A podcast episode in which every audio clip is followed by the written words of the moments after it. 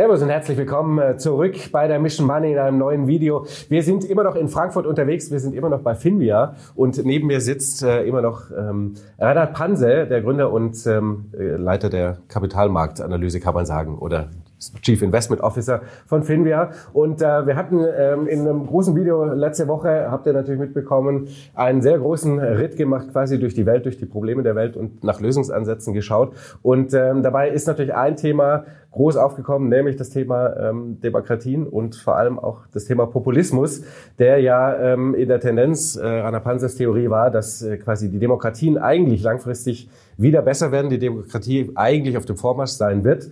Mein Einwand war, dass in Deutschland vor allem natürlich der Populismus im Moment eher viel, viel schlimmer wird und ich da noch gar nicht sehe, dass ähm, diese wunderbare Welt kommen wird. Und äh, deswegen haben wir natürlich gesagt, das ist eigentlich ein eigenes Video rein von der Thematik und von der Tiefe. Und deswegen wollen wir heute uns nochmal kurz ein bisschen unterhalten über die Probleme strukturell in Deutschland, politisch, wirtschaftspolitisch und äh, natürlich, wie wir diesen Karren sozusagen aus dem Dreck bekommen. Vielen Dank für die Einladung und herzlich willkommen, Reinhard Panse. Ja, Dankeschön. Ich bleibe noch mal ganz kurz bei dem äh, Demokratiethema. Ähm, ich bin dabei in, aber ähm, ich sehe halt natürlich auch, wenn wir jetzt Deutschland oder auch natürlich die USA anschauen, da sind wir aber erst noch ganz weit weg davon, von dieser Trendwende. Im Moment haben wir ja eher noch die Gegenrichtung, dass der Populismus eigentlich rapide zunimmt. Ja, und das dieses ist gegen unten, rechts gegen links, ähm, verhärtende Fronten, ähm, die diesen Nährboden für diesen Populismus schaffen, wie wir ihn ja auch jetzt im Moment in allen politischen Umfragen zum Beispiel in Deutschland sehen. Ja, es mag sicherlich daran liegen, dass die Heizungswende nicht sehr glücklich äh, gemacht worden ist. Ist ein vorübergehendes Thema, das wird sich irgendwann sicherlich irgendwie einpendeln, so dass die Bevölkerung auch sieht, dass die Bedrohungen nicht allzu groß sind. Die Politik kann das ja gar nicht so gestalten, dass es für Millionen von Leuten nicht machbar ist. Und äh, von daher ist das verständlich, dass die Leute momentan da verärgert sind. Aber die Politik hat ja auch angesehen, dass man da eben dann auch was ändern muss. So wie Xi Jinping mit seiner Covid-Politik. Und der zweite Punkt ist der, wir werden wahrscheinlich nachhaltig eine hohe Immigration behalten. Die wird aber möglicherweise nicht zu so viel Unruhe führen wie bisher, weil wenn die Arbeitskräfte einfach gebraucht werden, also wenn man den Leuten klar machen kann, die Oma kann nicht gepflegt werden im Altersheim, wenn wir nicht eben Leute aus woher auch immer holen. Ja. Ja, weil in Deutschland gibt es diese Leute nicht, die das machen können. Deswegen, liebe äh, Leute mittleren Alters, wettert man nicht so sehr gegen die Immigration. Wir brauchen das einfach. Mhm. Und die zweite Gruppe, die irgendwann mal verstehen wird, dass wir vielleicht mehr Bauarbeiter brauchen, sind die Wohnungssuchenden. Ja. Die Vermietungssätze bei Neuvermietungen schießen hoch, die Schlangen werden immer länger, weil es kaum Wohnungen gibt. Äh, Leerstellen sind extrem tief in Deutschland, übrigens in Amerika auch. Und ähm, das wird zu einer Wohnungsnot führen, die immer größer wird und die nur und ausschließlich durch mehr Wohnungsbau behoben werden kann. Mhm. So, aber wer soll das machen?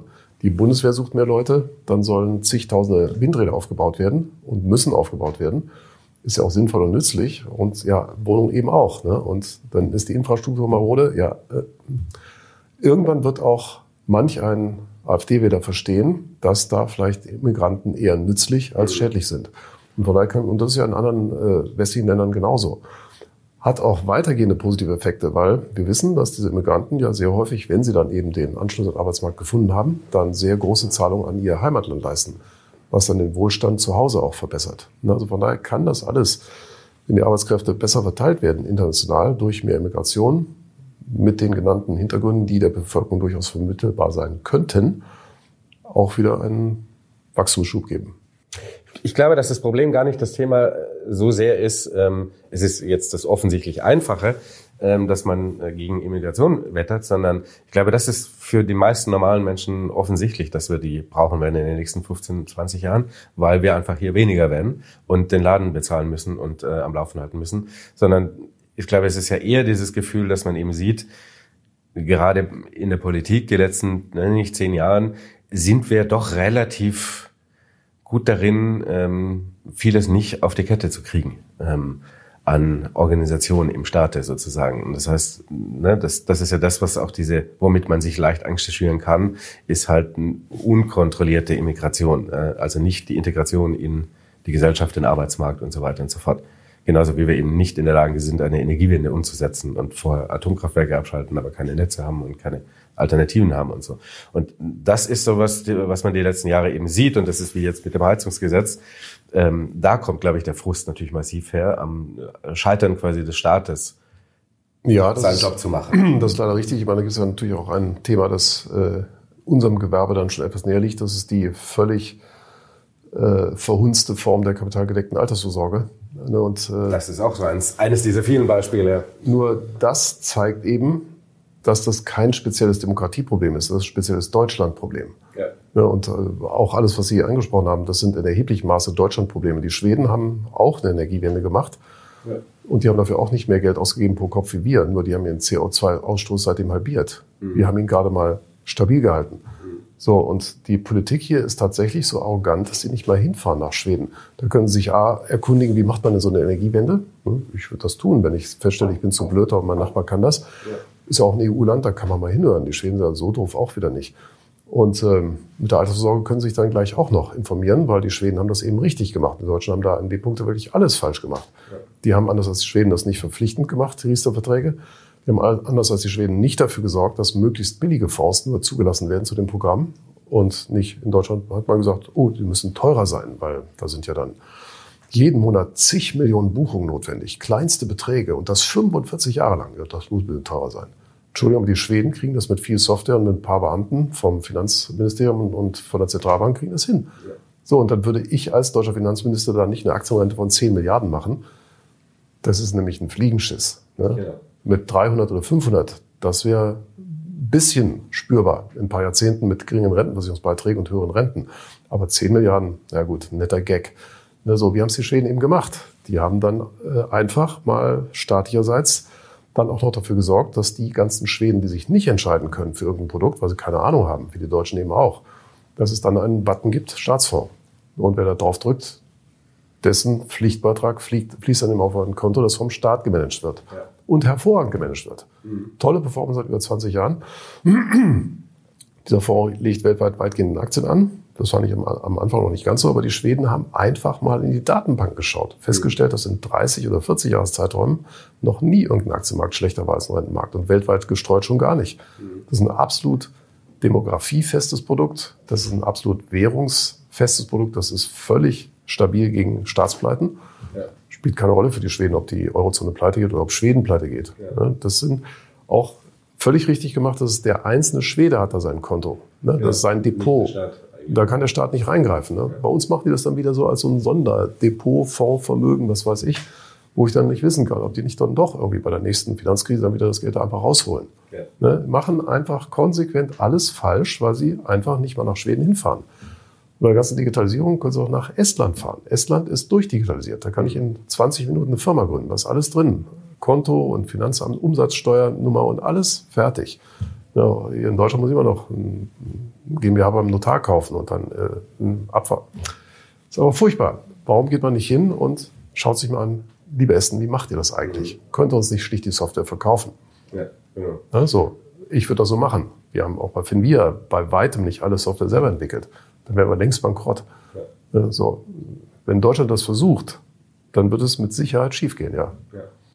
Das ist, äh, haben wir auch mit, äh, mit Affenhirschen drüber gesprochen. Das Faszinierende an dieser, äh, gerade an diesem Thema kapitalgedeckte Altersvorsorge ist natürlich, äh, hat man jetzt dieses Jahr sehr schön gesehen, als der norwegische Staatsfonds plötzlich mal irgendwie ein Minus gemacht hat, was jetzt nicht überraschend ist, weil der Aktienmarkt gefahren ist.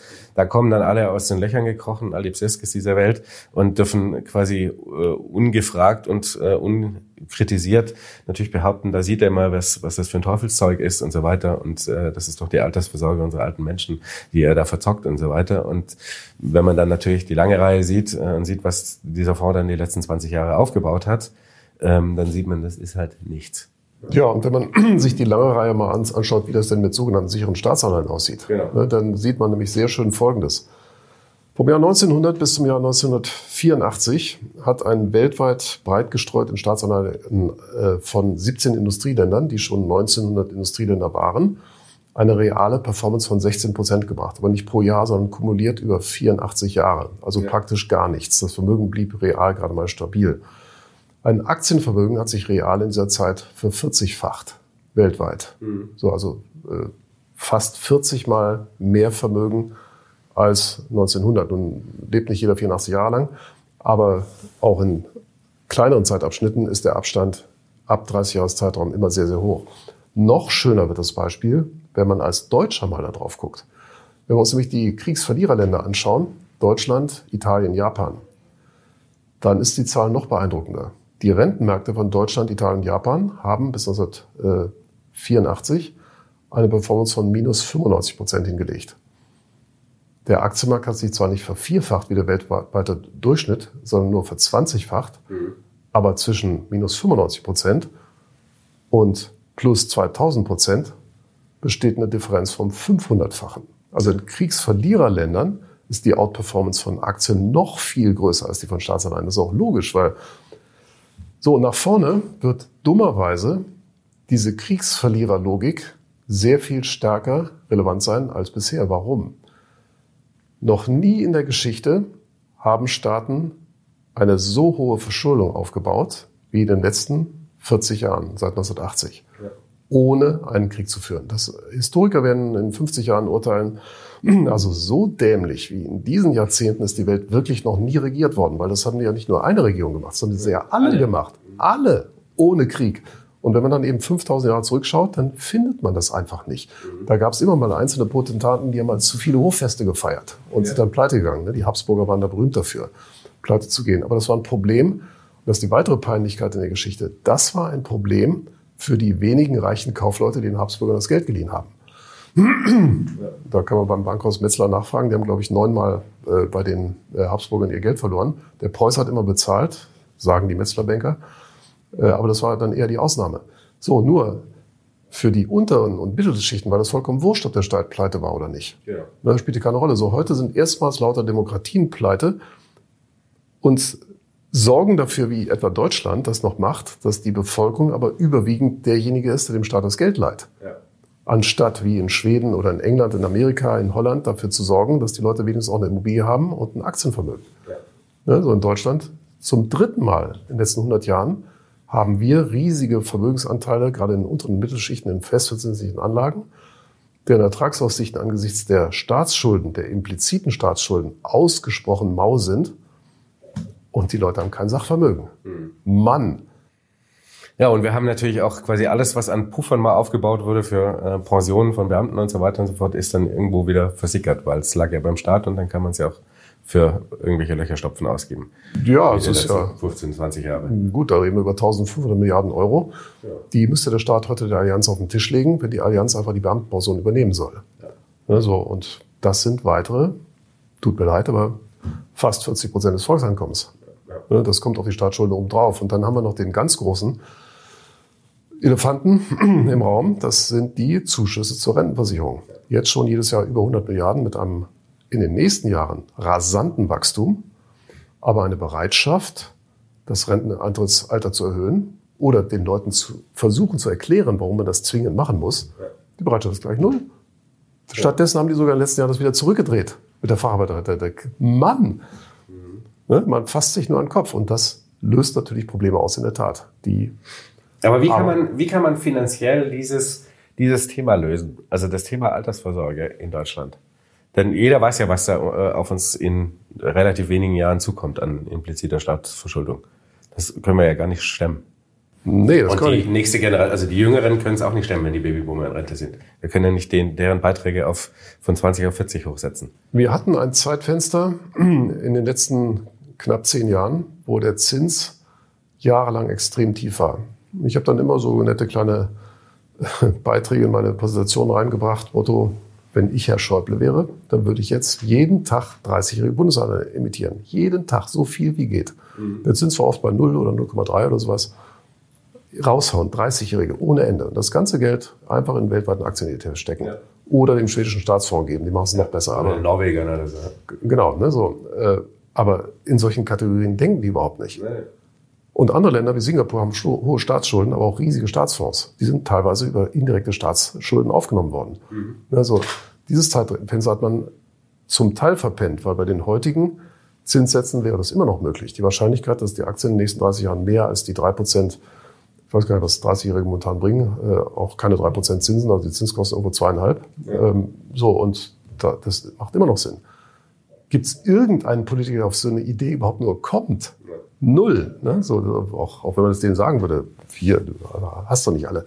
Weil dann kommt eben der nächste Aktiencrash und dann habe ich auf Pump für die äh, deutschen Aktien gekauft. Mhm. Völlig indiskutabel. Mhm. Ne? So, von daher, nein, eine Lösung, die anders läuft, als dass der Staat eben sich massiv verschuldet, um eben das Aktienvermögen dann aufzubauen, mhm. gibt es nicht. Und das zweite Problem, das wir ja auch noch haben in Deutschland, wenn wir uns mal das Medianvermögen als Deutschland angucken, das ist ja ganz weit unten in der Eurozone. Ja. Da muss man sich auch fragen, wieso haben eigentlich die Slowaken, äh, die jahrzehntelang unter Sozialismus gelitten haben, ein deutlich höheres Privatvermögen oder die Italiener, wo Italiener ja, ist ein gutes Beispiel. Wo, wo ja angeblich absolut nichts funktioniert, haben viel höheres Privatvermögen, auch der Median-Italiener. Also nicht nur die drei Agnellis, sondern eben auch der kleine Mann. Mhm. Die haben alle eine Immobilie. Aktien haben sie auch nicht so viele, aber immerhin, die Immobilie haben sie schon mal. So. In Deutschland läuft auch dieser Teil total schief. Und die spannende Frage ist, was man dagegen machen könnte, das ist auch eigentlich ganz einfach zu sehen. Viele kennen den Begriff der Target-2-Forderungen nicht. Ja. Äh, man sollte sich das aber mal anschauen. Wir haben Forderungen an Italien und Spanien, jeweils in der Größenordnung von, ich habe die jüngsten Zahl nicht parat, ungefähr 500 Milliarden Euro. So, nun sagen die Professoren, das spielt keine Rolle, ist egal.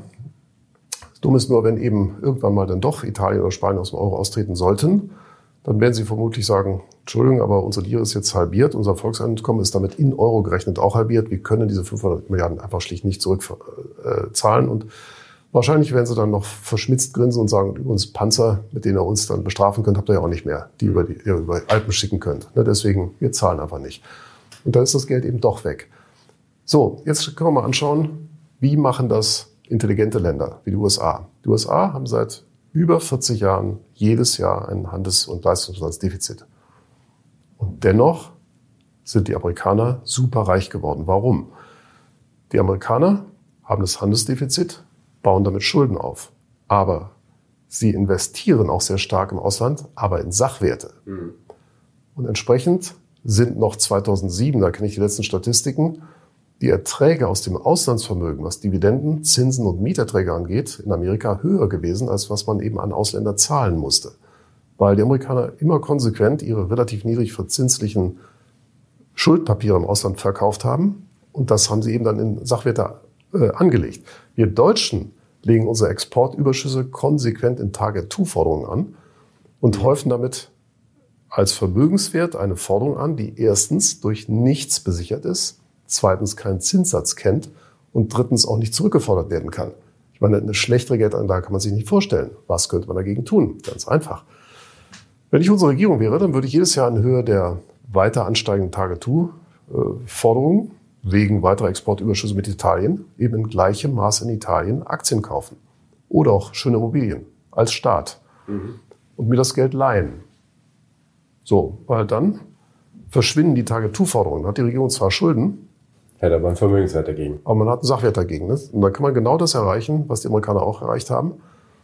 Äh, aber auch das wieder. Politisch denkt einer daran? Mhm. Null. No way. Nur so. Und das, den Vorteil, den die Norweger ja haben, die stecken ja seit Jahrzehnten ihre Exportüberschüsse, genau wie wir Deutschen haben die auch seit Jahrzehnten wegen Ölexport riesige Überschüsse. Ja. Die stecken das einfach weltweit in Aktien. Ja. Das hat gegenüber den Anleihen, den Kreditforderungen, die wir haben, noch einen weiteren Riesenvorteil. Wenn wir nämlich auftreten, dann läuft das immer so. Hm, diese Italiener, faule Schweine, liegen an, am Strand, trinken Rotwein und wir sollen jetzt mit unserem Geld da das alles bezahlen, die Schulden von denen? Nö. Die Norweger treten überhaupt nicht auf. Ja. Die haben keine Schuldtitel. Die haben halt italienische Aktien in den. Haben von allen Aktien weltweit haben die im Schnitt anderthalb Prozent des Kapitals. Ja. So, da riecht sich keiner drüber auf. Das fällt nicht weiter auf. Mhm.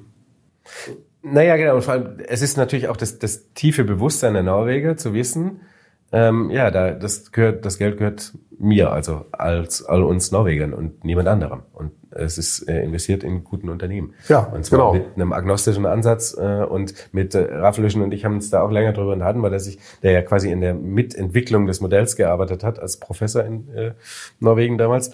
Er sagt, ähm, was die auch die deutschen Politiker, die jetzt im Frühjahr oder im, im Februar ähm, sich da irgendwie ätzend ähm, populistisch so ausgelassen haben, äh, als er mal ein paar Prozent Minus gemacht hatte. Er sagte, was die halt nicht raffen, ist, dass äh, dieser Fonds, bei dem ist es ja andersrum, der hat eine Mindestaktienquote.